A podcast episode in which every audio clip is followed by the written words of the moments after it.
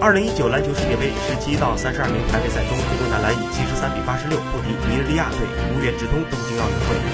赛后，中国篮协主席姚明在接受采访时表示，自己应该承担一切责任。姚明说：“我辜负了整个国家球迷的期待，没有达到预期的成绩。之后还有二月份亚洲杯的窗口期，还有六月份的后，还有六月份的落地赛。无论如何，只要有一丝希望，我们都要去争取。”同时，姚明认为通过此次比赛看到了中国男篮与世界的差距。